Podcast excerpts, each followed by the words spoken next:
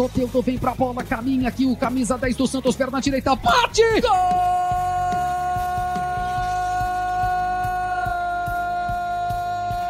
Do Santos! Marquinhos Gabriel ou Zeca? Autoriza o árbitro. Marquinhos Gabriel passou pela barreira. Gol! É do Vasco! Otero na batida, manda de curva na segunda trave, o toque de cabeça pro meio!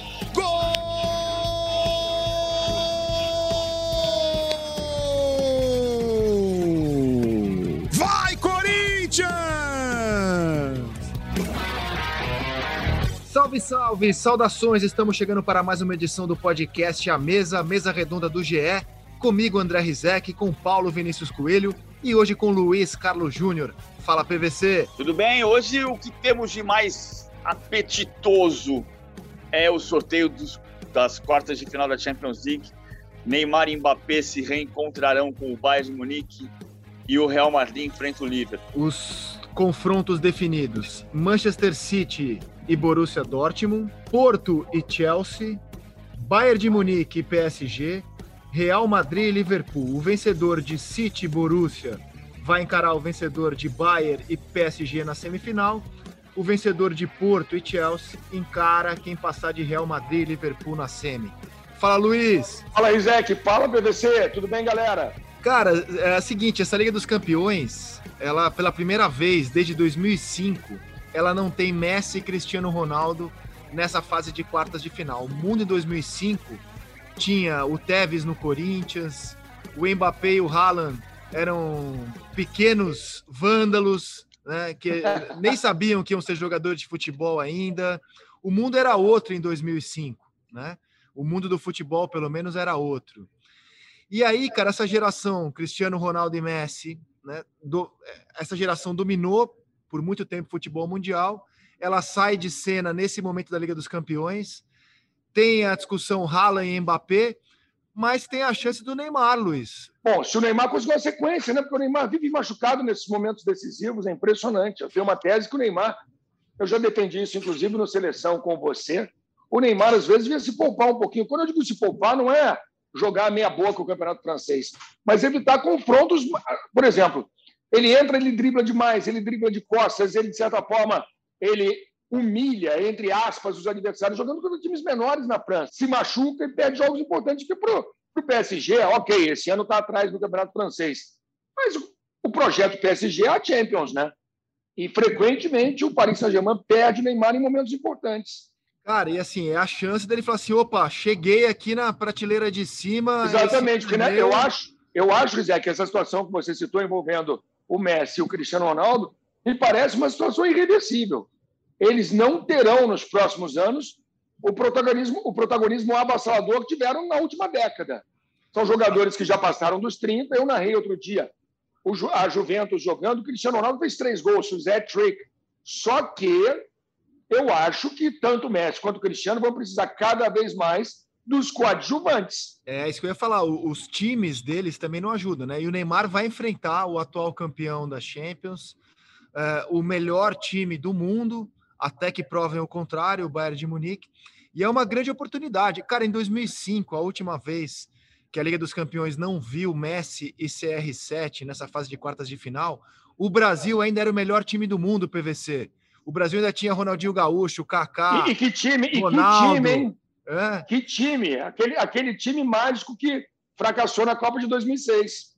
O Neymar não tinha, o Neymar só foi estrear no futebol mundial, no Santos, no caso, quatro anos depois. Então, cara, é uma chance muito grande para o Neymar nessa temporada. Vai depender, é claro, do bom time dele. Como é que, você, como é que você analisa os confrontos, PVC? PS, começando por PSG e Bayern. O Bayern tem. O Bayern é incrível, porque o Bayern, isso que você falou, o Bayern não perde na Champions desde 2019. O Bayern, dos últimos 19 jogos, ganhou 12, ganhou 18, empatou, empatou um com o Atlético de Madrid, com time reserva. Ah, e, o, e o Bayern, a última vez que o ano passado foi campeão, e foi eliminado pelo campeão em 19, em 18 e em 17 a última vez que o Bayern não foi eliminado pelo campeão foi em 16, quando caiu na semifinal contra o Atlético de Madrid, que terminou vice-campeão. O Bayern é favorito, por isso. Agora, é difícil você cravar um favoritismo num jogo que terminou 1 a 0 na final do ano passado e que tem Mbappé e Neymar. Em teoria, Mbappé e Neymar. A temporada está se afirmando para o Mbappé ser o grande destaque individual, mas para isso ele precisa ganhar do Bayern. E talvez para ganhar do Bayern ele precise da parceria do Neymar, o que significa que talvez o destaque individual não seja o Mbappé depois dessas quartas de final, possa voltar a ser o Neymar. Depende da condição física que ele vai conseguir ter. Sim, Luiz. Você, você acredita que o Neymar, vamos lá, né, na, na ideia do Mbappé ser o protagonista, o Neymar se comportaria bem, aceitaria bem essa situação de ser o coadjuvante do Mbappé? Eu acho que ele não tem escolha. A única escolha dele é trabalhar. Não, não tem muito como assim. A gente não. O protagonismo ele, ele se dá por quem conseguiu trabalhar melhor. E, e eu acho que o futebol ensina um pouco isso, no sentido de que o, a bola vai rodando e o cara está jogando mais que você. O, o Mbappé foi decisivo. O jogo que ele fez contra o Barcelona em, em no Camp Nou foi extraordinário. E, o segundo jogo nem tanto, mas ele foi decisivo nos dois jogos das oitavas. Você passar pelo Barcelona nas oitavas de final. O Barcelona não ficava fora das quartas desde 2007 e o, o protagonista foi o Mbappé. A gente vai para essas quartas de final olhando mais para o Mbappé do que para o Neymar. Quem pode mudar isso? O Neymar, se jogar muito. Só que o Neymar só vai jogar muito se o Paris só vai ser destaque se o Paris Saint-Germain vencer. E o futebol é coletivo. Então vai depender muito dos dois. Agora, enfim, o, o, o, outro jogo que é espetacular é Real Madrid e Liverpool, só que por razão distinta, né? A imprevisibilidade pelo mau momento do Real Madrid e pelo mau momento do Liverpool. O Real Madrid depende demais do, do Benzema. O Benzema faz, faz 29, 28% dos gols do Bayern na temporada são do Benzema. O segundo, o vice-artilheiro do time na temporada é o Casimiro. E, e por outro lado, o, o Real Madrid tem o pior ataque dos oito finalistas da Champions e o Liverpool ah, não, o Liverpool tem o pior ataque e o Real Madrid tem a pior defesa. Ah, o Real Madrid tomou 10 gols e o Liverpool ah, marcou só 14. Então, o destaque desse jogo é porque foram duas finais de Champions entre os dois. Né? Em 81, o Liverpool ganhou a final do Real Madrid. Em 2018, o Real Madrid ganhou a decisão do Liverpool naquele jogo que consagrou para a história o goleiro alemão Karius. Coitado do Karius. Aliás, por onde anda Karius, hein? Boa pergunta, vou olhar aqui. Boa pergunta, cara. Boa pergunta. Pois é, cara, porque, rapaz, estava muito claro. Quando, quando houve aquele, aquele desastre, eu imaginei, a carreira do Carlos vai dar uma desandada, mas ele realmente sumiu, né? Nós não vamos Agora, fazer ó... o trocadilho. Ele está no União Berlim. Está no União Berlim, jogando Bundesliga. Ó, vê se vocês concordam. City e Borussia, favoritismo do City, apesar do Haaland, né? Vejo um favoritismo muito claro do City. E apesar do City também, que o time para amarelar em Liga dos Campeões, o City, né? Mas apesar da, da amare... das amareladas do City e do amarelo Haaland, eu acho que o City é favorito aqui. Porto e Chelsea, vejo o confronto bem aberto, amigos. Bem aberto, bem aberto. É, depois do Porto eliminar a Juve, né? Eu acho que o Porto ganha moral. É, bem Agora, aberto. O o Chelsea, depois da mudança de técnico, com o Thomas Tuchel, o Chelsea jogou 13 vezes e tomou dois gols. O time acertou a defesa. E esse é o ponto mais forte. Havertz voltou a jogar bem no ataque, ah, jogando não como centroavante, mas como meia de organização para eh, servir ao time Werner. Eu acho o Chelsea mais forte mas é um jogo que é um sorteio que deixou esperança para a torcida do Porto. Bayern e PSG é, foi 1 a 0 a final, mas o Bayern mostrou que era melhor que o PSG, né? Não só na final, mas em toda a Champions. O Bayern, aliás, foi campeão vencendo todos os jogos da última edição da Champions. Mas acho que tem equilíbrio. Acho que tem equilíbrio aqui nesse confronto.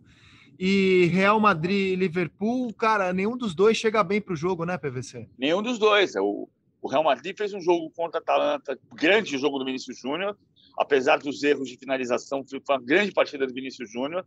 É um momento importante dele, porque ele jogou como titular os dois jogos das, das oitavas de final. É um, um, momento forte. Quer dizer, ah, o, o Vinícius Júnior não é um jogador importante. Ah, ele não é o Casimiro, ele não é o Tony Kroos, ele não é o Modric, ele não é o Benzema. Mas ele é um jogador que, se você ser titular em dois jogos de mata-mata de Champions, é porque o técnico confia em você. O Rodrigo voltou de lesão e não consegue ser titular. Agora, eu acho o Liverpool mais forte. Apesar do Liverpool vir dessa chacoalhada de sete derrotas consecutivas em casa, depois ele se recuperou, ganhou do Leipzig e ganhou do Overhampton como visitante, ganhou do Leipzig em Liverpool. Mas uh, eu acho que o Liverpool tá, chega mais forte do que o Real Madrid. E você, Luiz, como é que vê o, o, favoritismo desses jogos? Ah, eu concordo com o que vocês falaram. Eu acho que Real Madrid e Liverpool, de certa forma, é imprevisível, é difícil dizer em função dos momentos dos times. O Porto tem alguma chance em função do sorteio. O sorteio acho que foi legal com o Porto e concordo com o ligeiro favoritismo, mas ligeiro, acho que é um ligeiro favoritismo do Bayern. O Bayern parece ser o melhor time do mundo, mas o PSG está nesse projeto já há um bom tempo, é um projeto que vem amadurecendo. Ao longo dos anos, o PSG deve estar aprendendo a jogar Champions, né? Não é possível. Já foi finalista na última edição. Eu acho que é por aí. Tem que ter uma primeira vez, né, PVC? Tem que ter, né? Foi a primeira vez na história que chegou a decisão. É, o ano Sim. passado, o Neymar veio para Mangaratiba, porque, como sabemos, o Neymar é o único brasileiro que gosta mais de Mangaratiba do que de Paris. E ele veio para Mangaratiba, mas trabalhou muito. Ele, ele queria recuperar olha, a potência. Olha, Mangaratiba é legal para caramba, hein? Para quem não, eu tava pensando seguinte, por exemplo, não, é um barato. Eu estava pensando o seguinte, e olha só, Rizek, e a Mangaratiba do Neymar é espetacular. Né? É, não, e Mangaratiba casa, é legal pra caramba, cara. O que Olha tem dentro da casa, o que tem na lancha, enfim, Mangaratiba do. Bom, mas Paris é incrível, né? O PVC Fel... tem sua razão Fel... também, né? Feliz de quem pode trafegar por Mangaratiba e Paris. Né? Não, inclusive, vindo, inclusive vindo no seu próprio avião, né? Aí essa parte Exato. ainda é boa dessa. Exatamente, exatamente, exatamente. Eu que, eu que curto muito stand-up, pô, Mangaratiba é demais ali, cara, demais. Região Já é muito lá, bonita. Já remei lá, pô, lá é demais, cara. Lá ali na, na região do Mangue, do, dos rios ali. É muito legal ali, é um lugar muito bonito ali. Aliás, como praticamente todo o nosso litoral, né? É tudo, tudo que não depende do homem no Brasil é lindo, né? Aquilo que foi feito pela natureza e não depende da, da nossa intromissão é lindo no Brasil, praticamente tudo. Bom, cara, sucesso aí para o Neymar. Tomara que ele consiga jogar em alto nível e achei demais. Levanta só uma tese. E vocês acreditam em, em Messi e Neymar em Paris? Vocês acham que é viável para a próxima temporada? Cara, eu acho que é muita especulação, né? Tá se especulando muito é, o futuro do Messi. O, o, que a gente tem de informação, o Messi queria sair do, do, do Barça, tentou isso na, no começo da temporada, não conseguiu. E o Juan Laporta voltou à presidência do Barcelona nessa semana e voltou falando que vai segurar o Messi. Então eu, eu acho que assim, temos, temos que esperar, cara. O, o Messi está lá desde os 13 anos. Acho que se o Barcelona tiver um projeto para segurá-lo, é, ele vai avaliar. Eu, eu, eu, não tenho essa informação. Eu não tenho essa informação. Você tem PVC? Não, não. Se ele vai. O Laporta pode conseguir fazer um novo projeto e, e conseguir controlar, a, a, a manter, o, manter o Messi, começar o Messi a ficar. Isso é possível. Eu acho que passa muito pelo projeto esportivo do Barcelona, né? O Neymar, indo para os anos finais da carreira, vai querer jogar num time competitivo ontem, ah, não, daqui a dois, três anos teremos um grande time. Não interessa, tem que ser agora. O, que, o problema é que o Messi estava muito incomodado pelo projeto esportivo e porque o Barcelona se transformou.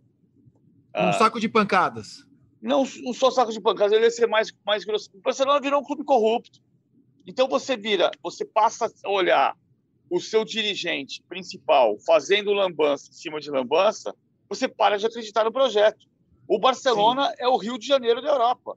Seus dois últimos presidentes foram presos.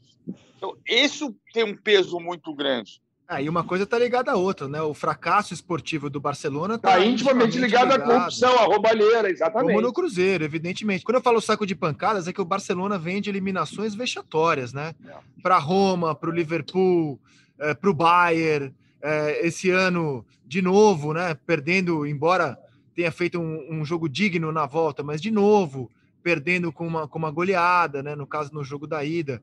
Já o Barcelona tem enfileirado eliminações vexatórias em Liga dos Campeões, né? Que é, é o, evidentemente, que é o que leva o Messi, já que com a seleção argentina ele não consegue ganhar nada, é, que é o que leva o Messi a brigar pelos prêmios de melhor do mundo, a Liga dos Campeões. E como o Barcelona é um saco de pancadas na Champions, o Messi tem tido dificuldade para voltar ao trono do futebol mundial. É meio óbvio isso, né? É, é lógico. Ele fez, ele fez, uma boa temporada passada. Foi Artilheiro e líder de assistência do Campeonato Espanhol. A dessa é boa também, cara. Ele tem uma média é. absurda nessa. Só que não vai ser melhor do mundo, porque o time dele não consegue competir na principal competições de clubes do mundo. Exatamente. Então ele não vai ser o melhor do mundo nesse ano. Mas o desempenho Exatamente. dele, os números do Messi, seguem espetaculares, né? Seguem excelentes na, na atual. Aí eu falar que ele precisa de bons coadjuvantes, que ele continua excelente. A questão é que futebol é um esporte coletivo, né? Você não ganha sozinho. Não adianta ele ser o melhor do mundo jogando com um monte de perna de pau. Não estou dizendo que os jogadores do Barcelona sejam pernas de pau, mas ele já não tem mais. Ele não tem Iniesta, ele não tem Chave, ele não tem os caras que jogavam ao lado dele, não é? Ah, não, e pro, pro padrão primeira prateleira do futebol mundial, tem um monte de perna de pau nesse time do Barcelona, sem é, dúvida. Contratações mal feitas, né? Você gasta um caminhão de dinheiro com um monte de cara que não rende em campo. Sim. Cara, o Lewandowski é o melhor do mundo, além dele ser um ótimo centroavante, é claro, mas não é porque ele, ele joga no Bayern. faz chover, porque ele joga no Bayern, né? Ah, vamos, fazer, vamos fazer um exercício. Bota o Lewandowski no Barcelona sem o Messi. Ele seria o melhor do mundo? Jamais. Provavelmente não. Jamais. Jamais. Jamais. E amigos, aqui no nosso futebol brasileiro, a gente tem uma situação ainda muito instável, muito nebulosa sobre o futuro. O campeonato foi paralisado, os campeonatos estaduais foram paralisados em São Paulo, em Minas Gerais, entre outros. O Rio de Janeiro, nesta sexta-feira, anunciou o endurecimento de medidas restritivas. Teremos novidades na semana que vem. Não sabemos se na semana que vem o Campeonato Estadual do Rio de Janeiro ainda estará em disputa. A Copa do Brasil está rolando e nela o Vasco avançou com um empate em 1 a 1 com a Caldense. Vasco avançou e o Vasco caiu tanto de tamanho no futebol brasileiro que ele já não tem a cota cheia, a cota do, do, do dos times mais bem ranqueados na Copa do elite, Brasil. Né? É, ele está no, no, no, terceiro pote das cotas. Olha a situação do Vasco, é. Luiz. Eu narrei o jogo. Foi, foi difícil, viu? Foi um sufoco.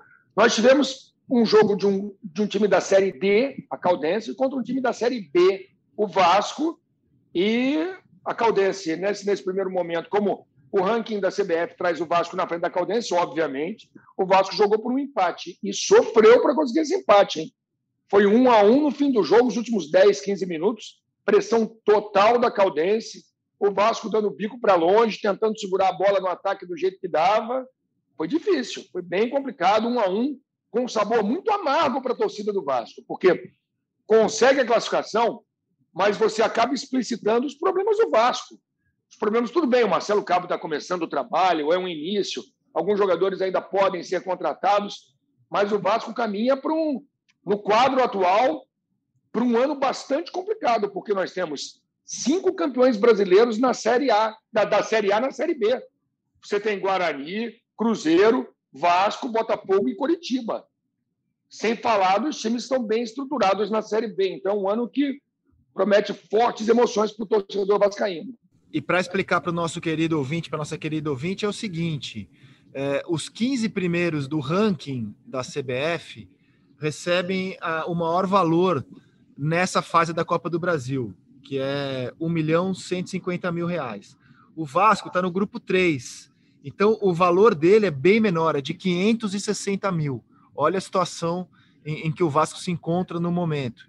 É, recebeu, portanto, 560 mil pela participação, enquanto outros é, embolsaram 1 milhão é, é e 150 mil. Caso, por exemplo, do Corinthians, que passou pelo Salgueiro. O, o, o Vasco sofreu, e aí o nosso querido amigo Carlos Eduardo Mansur trouxe uma discussão, o Pet também, no Seleção dessa semana, que eu acho bem, bem válida, sobre o formato da Copa do Brasil. A gente trata a Copa do Brasil como a competição mais democrática do Brasil, mas ela já foi mais democrática do que é hoje. Explico.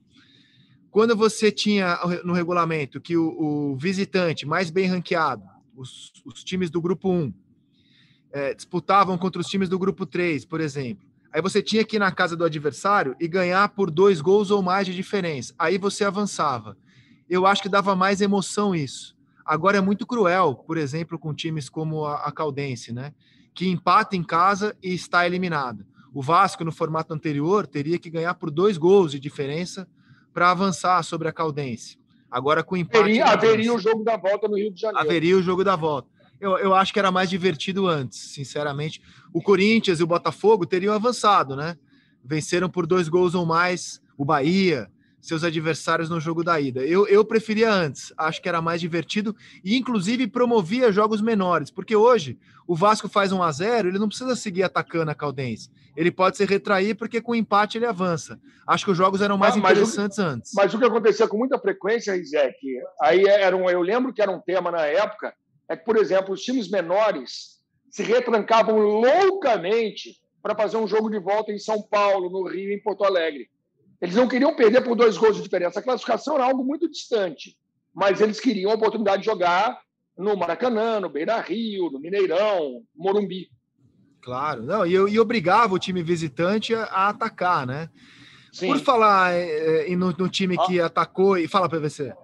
Não, eu ia falar duas coisas só. Uma que eu acho que o, o, essa questão da, da, do empate é para diminuir o número de jogos. Então, eu concordo com a teoria do Pet de que não é democrático, mas o certo seria, se der empate e pênaltis, você diminui, você diminui uma data, que tem o problema do calendário de você diminuir datas.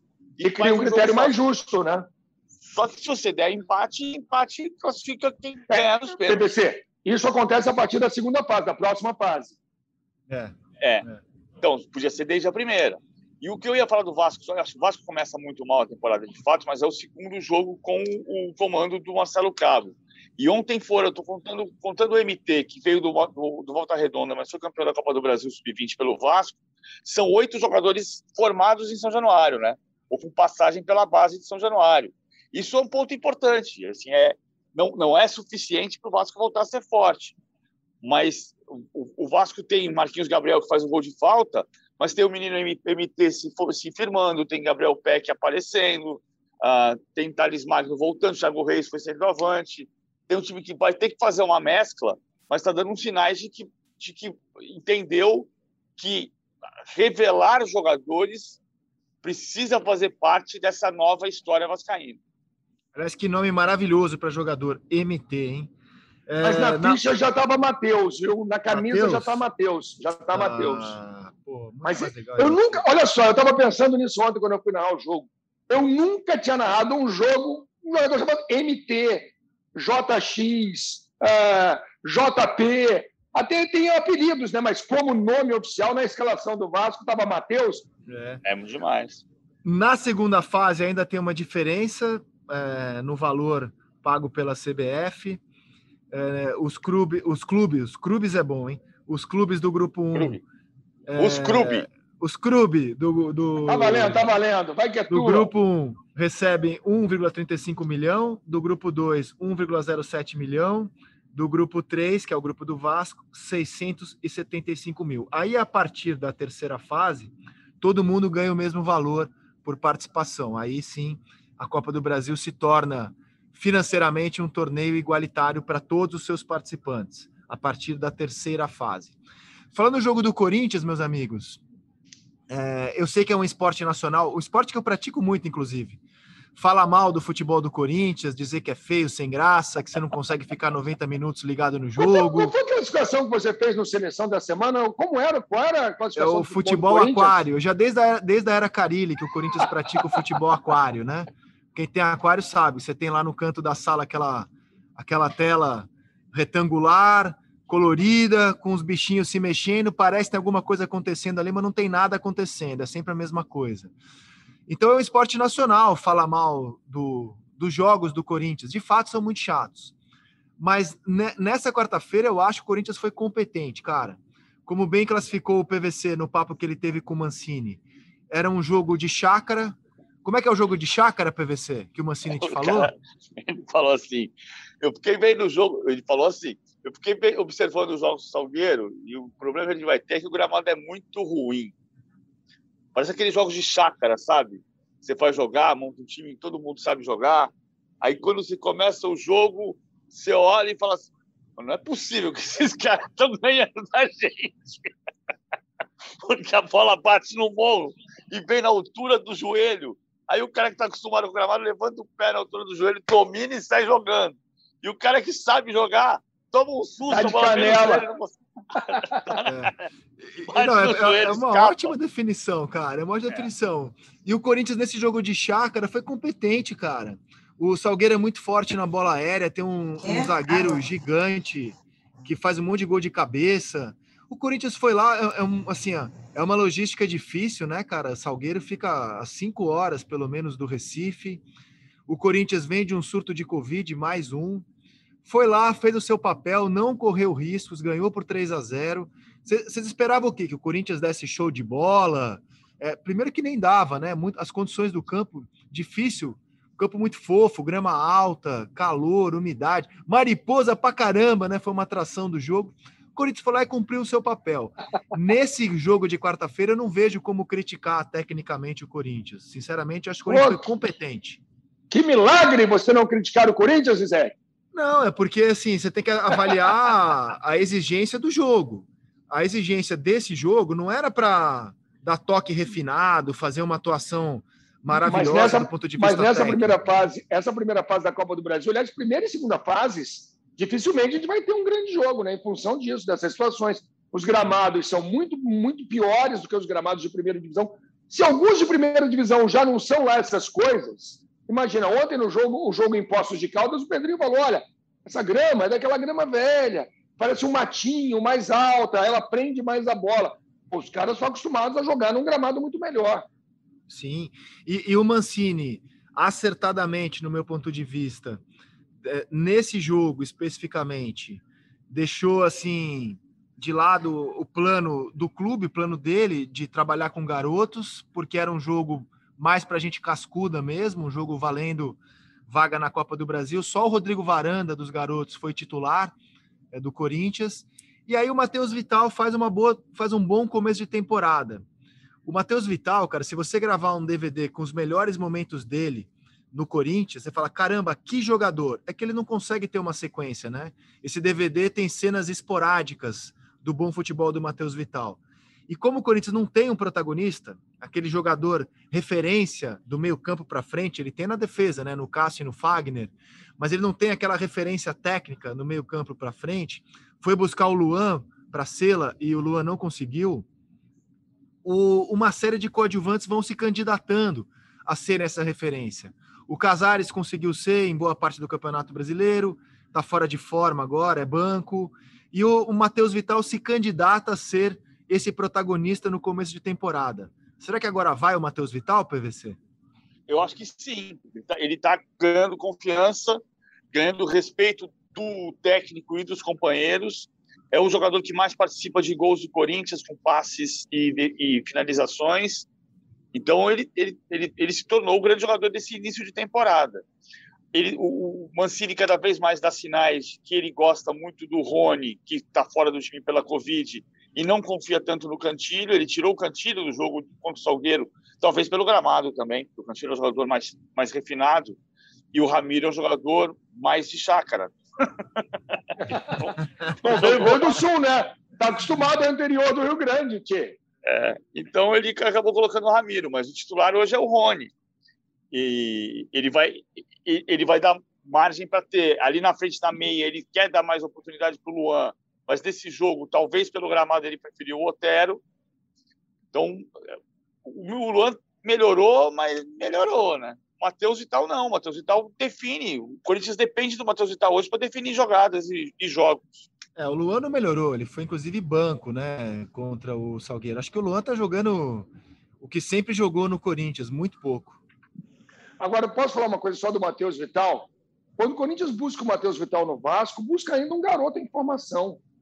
Ele não busca um jogador pronto para ser protagonista. O Corinthians faz uma opção, por... quando contrata um jogador muito jovem, com potencial, me parece que o Corinthians fez a opção por trabalhar ainda um pouco mais o Matheus Vital para que ele viesse a dar frutos agora.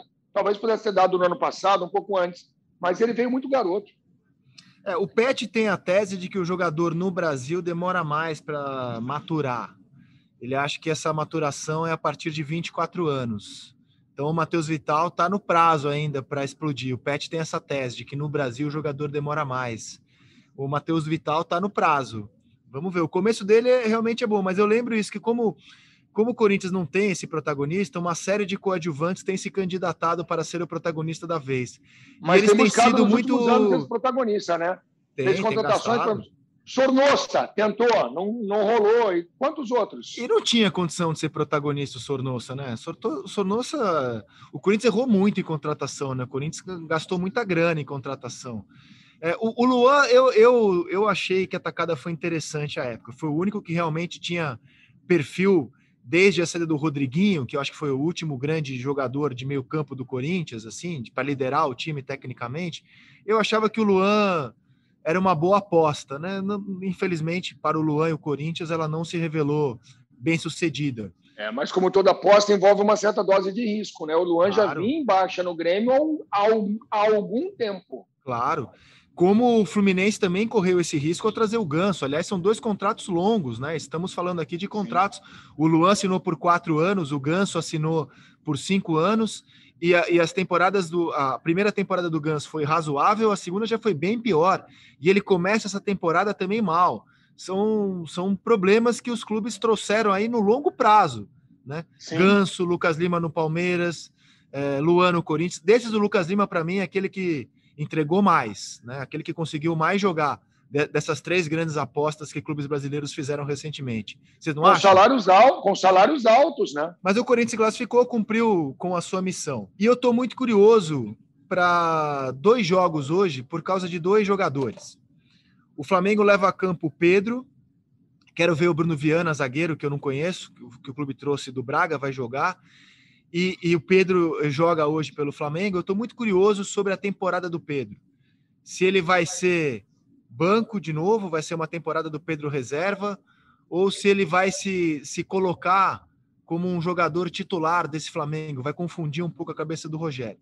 E o outro é o Nátio Fernandes, que estreia pelo Atlético Mineiro, é, junto com o Cuca.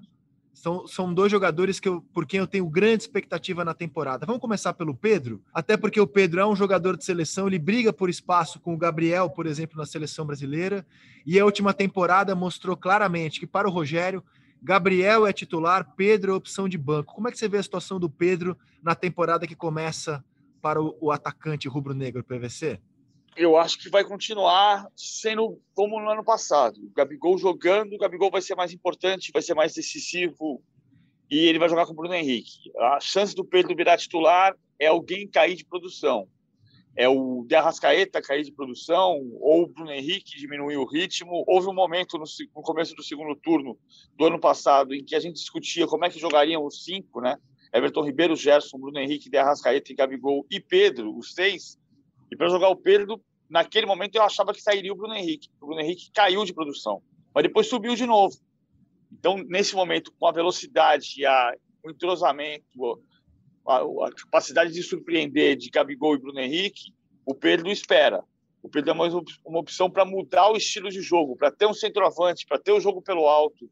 Aí o Pedro entra para mim vai continuar sendo assim. Assina embaixo, concordo com o Paulo Vinícius. Acho difícil. É, eu aposto nisso. A possibilidade dele ganhar a posição titular é se o Everton Ribeiro cai de rendimento, como já caiu no último Campeonato Brasileiro. Aí você consegue puxar, se o Bruno Henrique cai, você consegue puxar um Gabigol para jogar nas beiradas e o Pedro joga mais centralizado. Caso contrário, eu acho que não há condição de jogar todo mundo junto, não. E aí, no caso, como o Gabigol é decisivo, é mais artilheiro, pelo menos foi mais artilheiro do que o Pedro na última temporada. Cara que foi artilheiro do Campeonato Brasileiro nas edições de 18 e 19, ídolo máximo da torcida do Flamengo, aí eu acho que o Pedro espera. Apesar do Pedro já ter se manifestado, ah, eu quero ganhar mais minutos. Eu não sei quanto tempo mais o Pedro vai ficar quietinho, sentadinho no banco, não. Que é jogador de seleção brasileira, né? No entanto, né, assim, não tem como tirar o Pedro do Flamengo. Nenhum clube brasileiro tem condição não, não de ir lá no Flamengo e tirar o Pedro. E se ele não joga, também nenhum clube de fora vai chegar no Flamengo e pagar a multa dele, né? Porque é um jogador hoje reserva, de luxo do Flamengo. Cara, eu acho que o Rogério vai. Se, se o Rogério quiser dar um salto na profissão dele, que eu tenho certeza que ele quer muito evoluir, ser um treinador de ponta, ser o melhor treinador do Brasil, eu acho que isso passa necessariamente por achar uma, solu uma solução para que Gabigol e Pedro joguem juntos. Não consigo enxergar outro horizonte para o Rogério que não tentar Olha encaixar só, os dois. Deixa eu levantar cara, uma tese aqui, então, agora. Deixa eu falar com o Paulo Vinícius e com você. Vamos lá. Ele já fez isso no fim da temporada passada. Ele recua o Arão para a zaga, só que ele bota o Diego no meio-campo. Seria uma solução manter o Arão recuado eventualmente, sei lá, até tirar o Arão do time, aí jogar como Gerson como primeiro volante. Você joga com Everton Ribeiro como segundo, por exemplo, para abrir o espaço para o Pedro, seria viável isso? É, é, é, engraçado, né, Luiz? Eu, eu acho que não. Ah, porque é possível fazer o Everton Ribeiro de segundo homem, você vai ter uma adaptação difícil para o Everton, mas eu acho curioso como a gente sempre é, procura. A gente passa anos e anos dizendo que um time precisa ter elenco, que um time precisa. Aí quando você tem um elenco, você fala como é que eu vou colocar todo mundo para jogar? Não coloca. É então, isso. Então, então, aí você perde a opção do banco.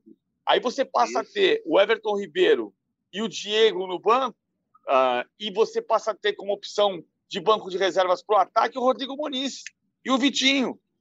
Então você também enfraquece a sua capacidade de transformar um jogo no segundo tempo.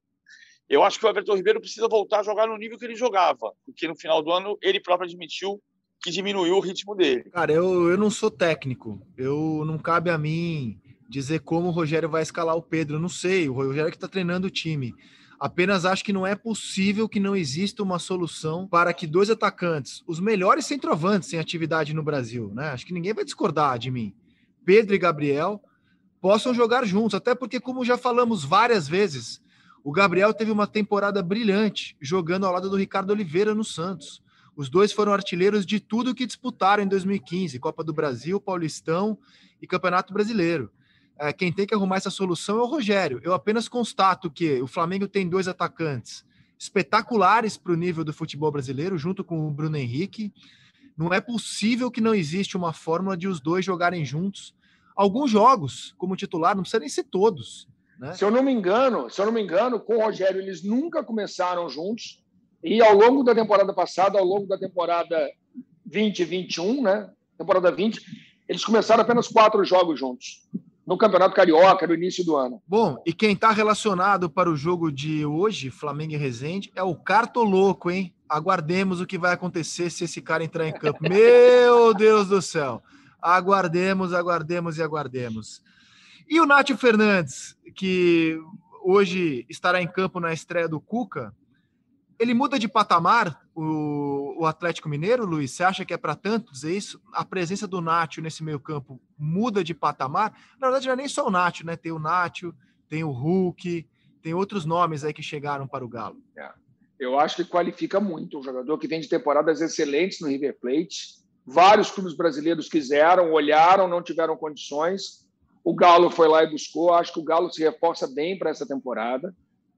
O Hulk é um jogador com muita quilometragem, muita experiência, o Nacho. Agora, eu volto à situação citada anteriormente pelo PVC. O Galo agora tem elenco. O Galo tem opções de banco. Eu estava vendo a escalação, por exemplo, o Vargas vai ser titular. Como é que você vai fazer? Você tem jogadores interessantes, jogadores importantes, Eduardo Sacha, Marrone. Você tem muitos jogadores ali que podem parar num banco. Agora, durante muito tempo se falou que o futebol brasileiro você tinha um time com 11 bons jogadores e não tinha elenco, não tinha elenco para rodar, se não tinha elenco para levar uma temporada inteira. Mas aí surge uma questão é, que o futebol brasileiro não está muito acostumado.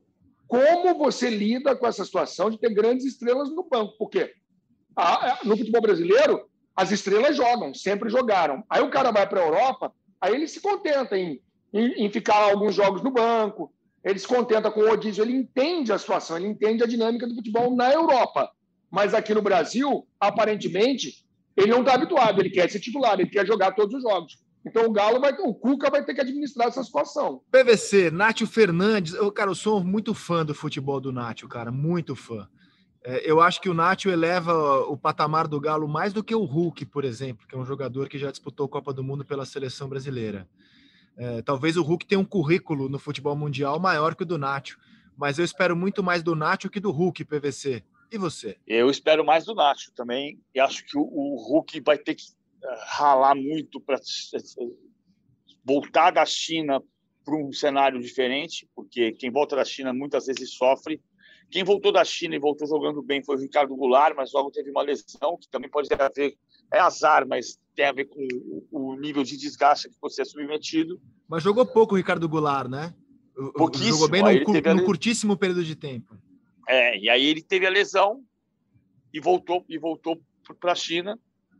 Ah, então, é, eu acho que o Hulk vai sofrer mais. A gente acha muito que ah, para o nível do futebol brasileiro jogado aqui ele vai se dar super bem. Não é bem assim. Não é tão simples assim.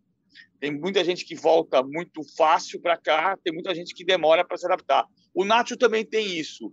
No ano passado se comparou, se falou muito do Zarate. O Zarate chegou, demorou muito para jogar no nível que ele jogava na Argentina. O futebol brasileiro é mais físico. Então isso também vai ter um comprometimento, pode ter um comprometimento no início para o Nacho.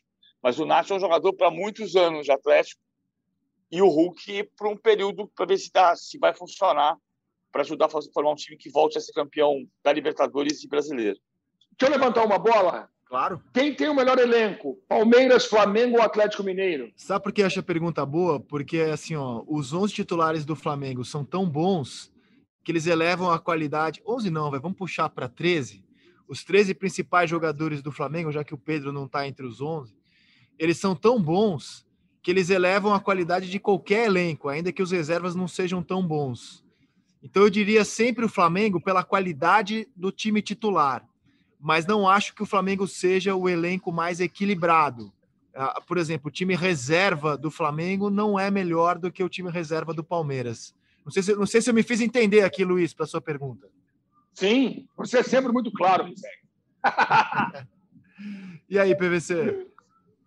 Eu acho que agora dá para dizer que o elenco do Palmeiras está melhor mas muito em função do amadurecimento dos moleques.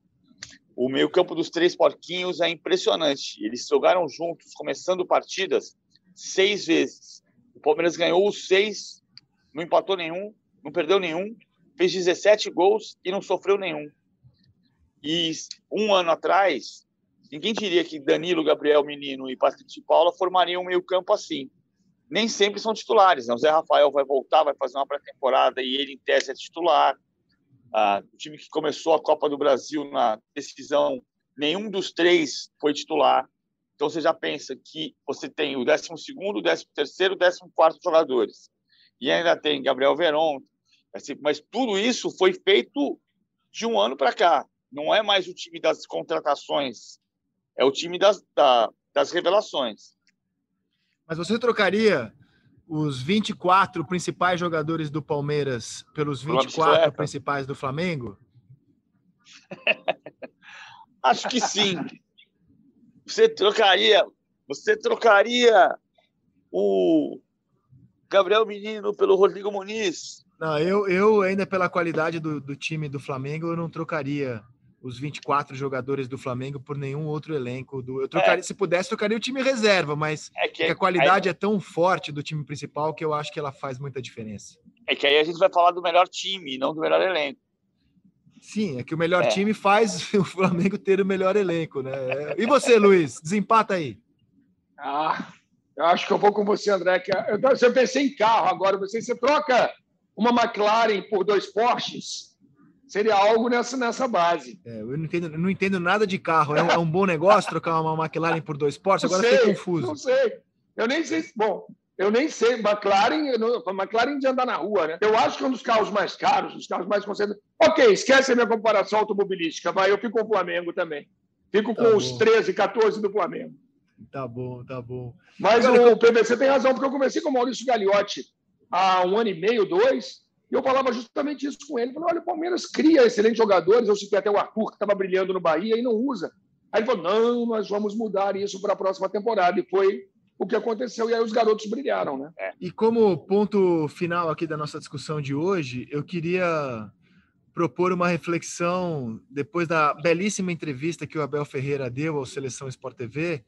Eu e Luiz estávamos entrevistando o treinador do Palmeiras ele, o, o que mais me chamou a atenção na entrevista foi quando ele citou uh, os livros de treinadores que ele consome, desde quando ele era jogador. Então ele falou que leu muita coisa dos principais treinadores que ele admira no mundo, leu o livro do Tele Santana, disse ainda, embora seja o nosso rival, né? E o Tele passou pelo Palmeiras, inclusive teve boas passagens é. pelo Palmeiras. O time de 79 era encantador, né? É, e, e, quando o Tele parou de trabalhar e acabou morrendo, ele iria assumir o Palmeiras de novo. Mas é, é, você vê, a gente tem livro do Guardiola, livro do Klopp, livro do Mourinho. E de fato, cara, no Brasil, qual é o treinador brasileiro que coloca suas ideias, a sua obra em livro para ser estudado? Fiquei pensando muito sobre isso e acho que não é uma questão só do futebol, é uma questão do nosso país, né? Nós somos um país bem menos letrado, com muito menos educação do que Portugal, do que Alemanha, do que os países europeus como um todo. Eu acho que é um reflexo do país, mas eu acho que foi um belo resumo é, também do nosso país e, e do nosso atraso no futebol. Os principais treinadores do mundo, eles deixam uma obra publicada que pode ser estudada por treinadores do mundo inteiro. E no Brasil, qual é a obra dos treinadores brasileiros, além dos times que eles dirigem? Como é que isso fica registrado? Que ideias eles têm para passar para futuras gerações? Fiquei pensando nisso e achei muito impactante é, o exemplo que ele deu.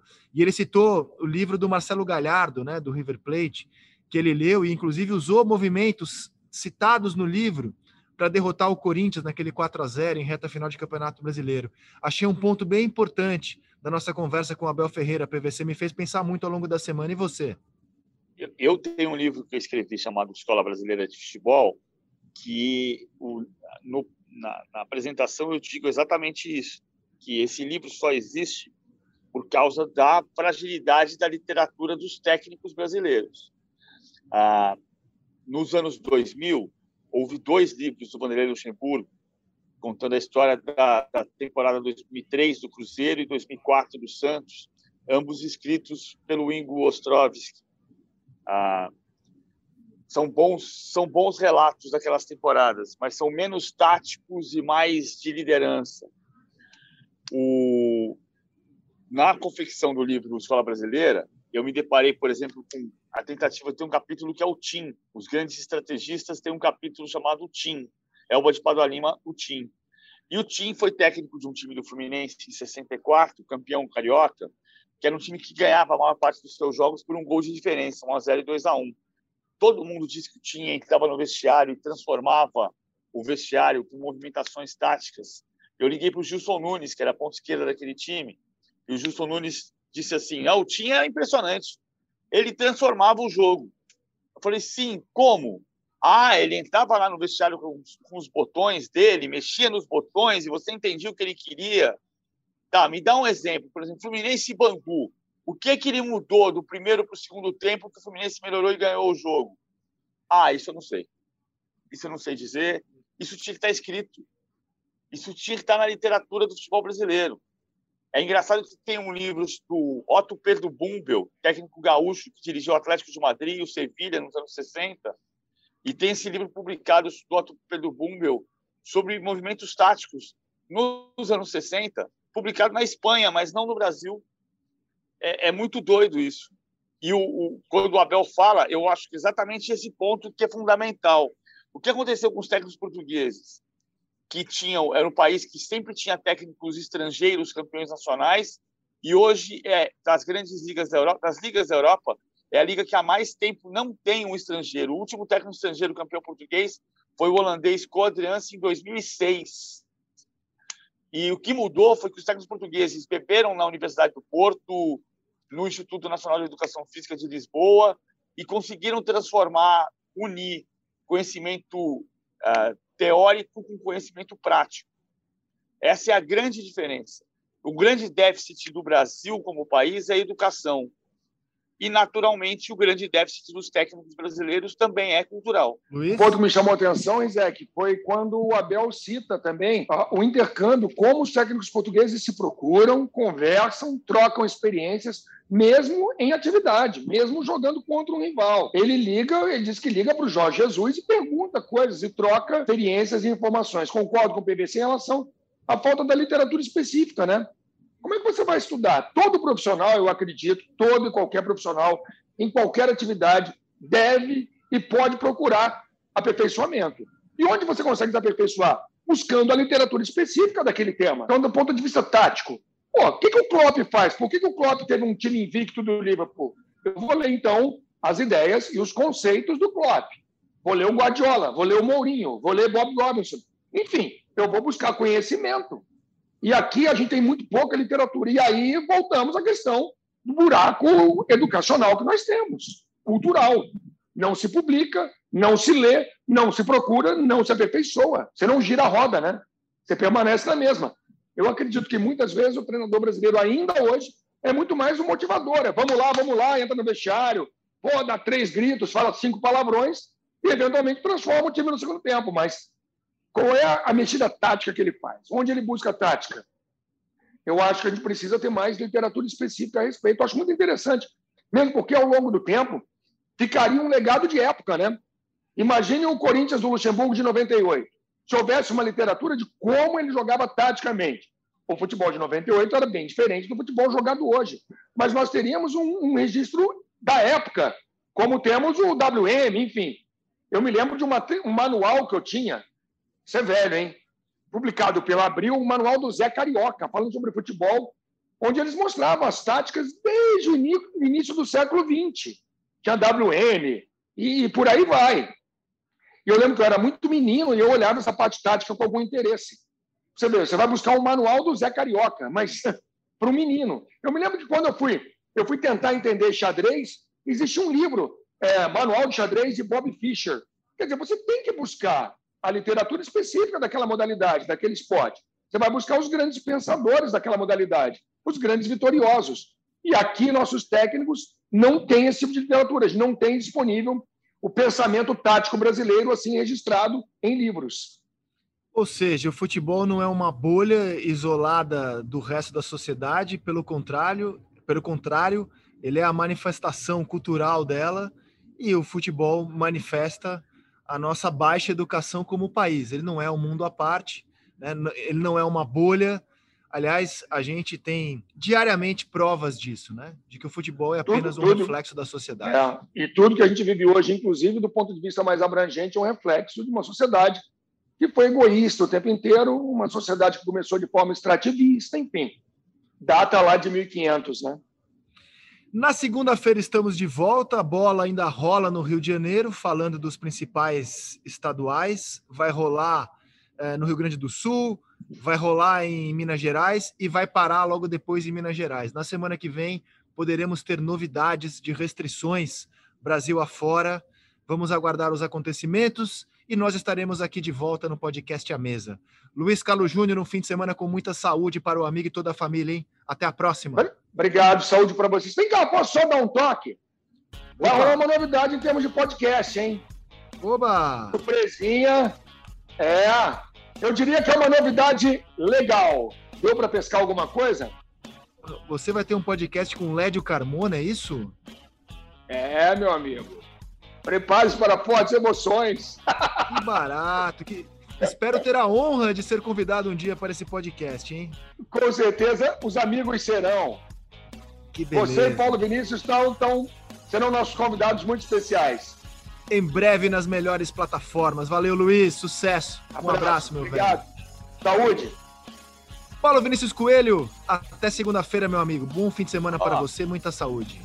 Terminei uma conta aqui, é para voltar a falar de Champions League. Espanha 29, Alemanha 29, França 25, Brasil 16. Foram os quatro países que mais escalaram jogadores nas quartas de final, nas oitavas de final, nesta, nos jogos de volta da Champions. O Brasil normalmente é o segundo só atrás repita da França. Repita o número, repita, repita que eu não consegui anotar aqui. Repita. 29 espanhóis, 29 alemães, 25 franceses, 16 brasileiros. Depois, 12 argentinos. São os cinco países que mais tiveram jogadores escalados nos jogos de volta das oitavas de final da Champions. O Brasil ficou em quarto lugar desta vez, normalmente fica só atrás da França. Mas é um quarto lugar honroso nesse caso. PVC, grande abraço, meu velho, muita saúde até segunda-feira. Valeu, Rizek, valeu, Luiz, até segunda-feira. A vocês que nos ouvem, se cuidem, se protejam. Um ótimo fim de semana, na medida do possível, muita saúde, muita esperança. Na segunda-feira estamos de volta. Tchau.